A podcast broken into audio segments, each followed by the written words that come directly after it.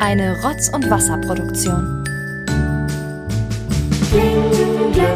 Klingelingeling, kling. Endlich der 15. Dezember, endlich bin ich wieder dran. Ich konnte es ja kaum erwarten. Wie ihr meiner Stimme entnehmen könnt, geht's mir gesundheitlich wieder etwas besser.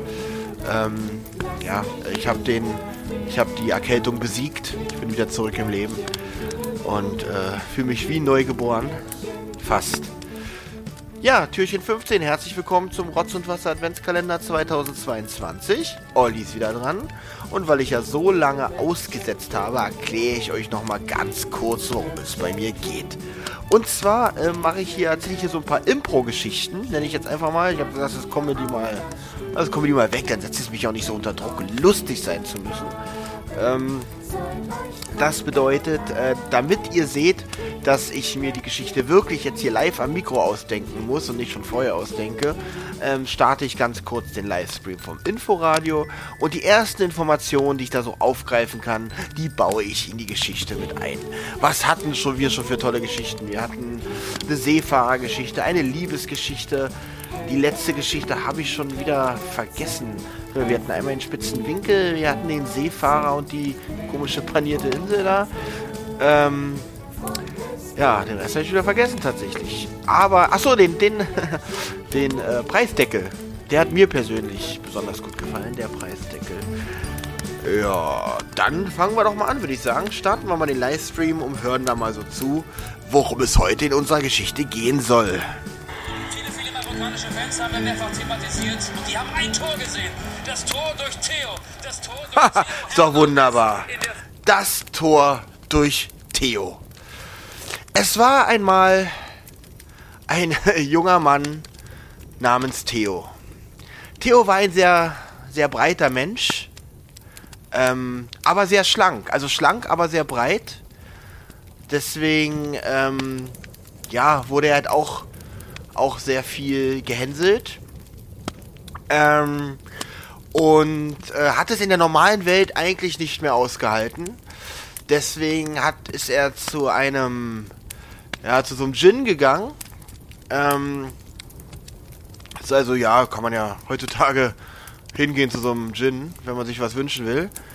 Und hat sich gewünscht, Mensch, ich bin so breit, ich passe hier gar nicht, gar nicht in diese Welt. Ich äh, sehe komisch aus. Und ähm, ja, äh, gibt es nicht irgendwie eine Parallelwelt, wo ich besser aussehe und besser reinpasse? Der Djinn dachte kurz nach, dann erhob er seinen Zauberstab. Haben Djinns überhaupt Zauberstäbe? Der, der hat einen Zauberstab, genau. Der Djinn hebt seinen Zauberstab und es macht Peng.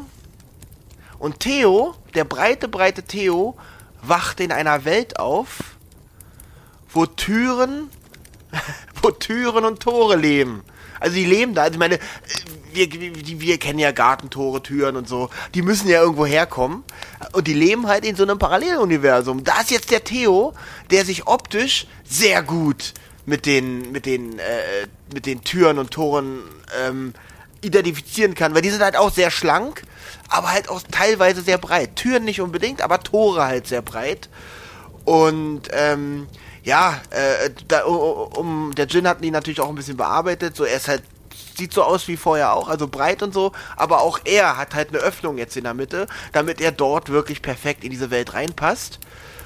Und ja, da stand Theo mal auf dem Bürgersteig und da kam ihm ein Tor entgegen, also ein Gartentor. Und weil ja der Theo im Weg stand, ist das Gartentor einfach durch Theo durchgegangen. Also er war ja auch wie eine Tür, also wie ein Tor, hat der der Djinn gemacht. Also er ist durch Theo durchgegangen. Und seitdem sagt man, äh, nee, und das hat eine Frau gesehen und die hat gesagt, Mensch, das Tor durch Theo. Wie das war Witz? Boah.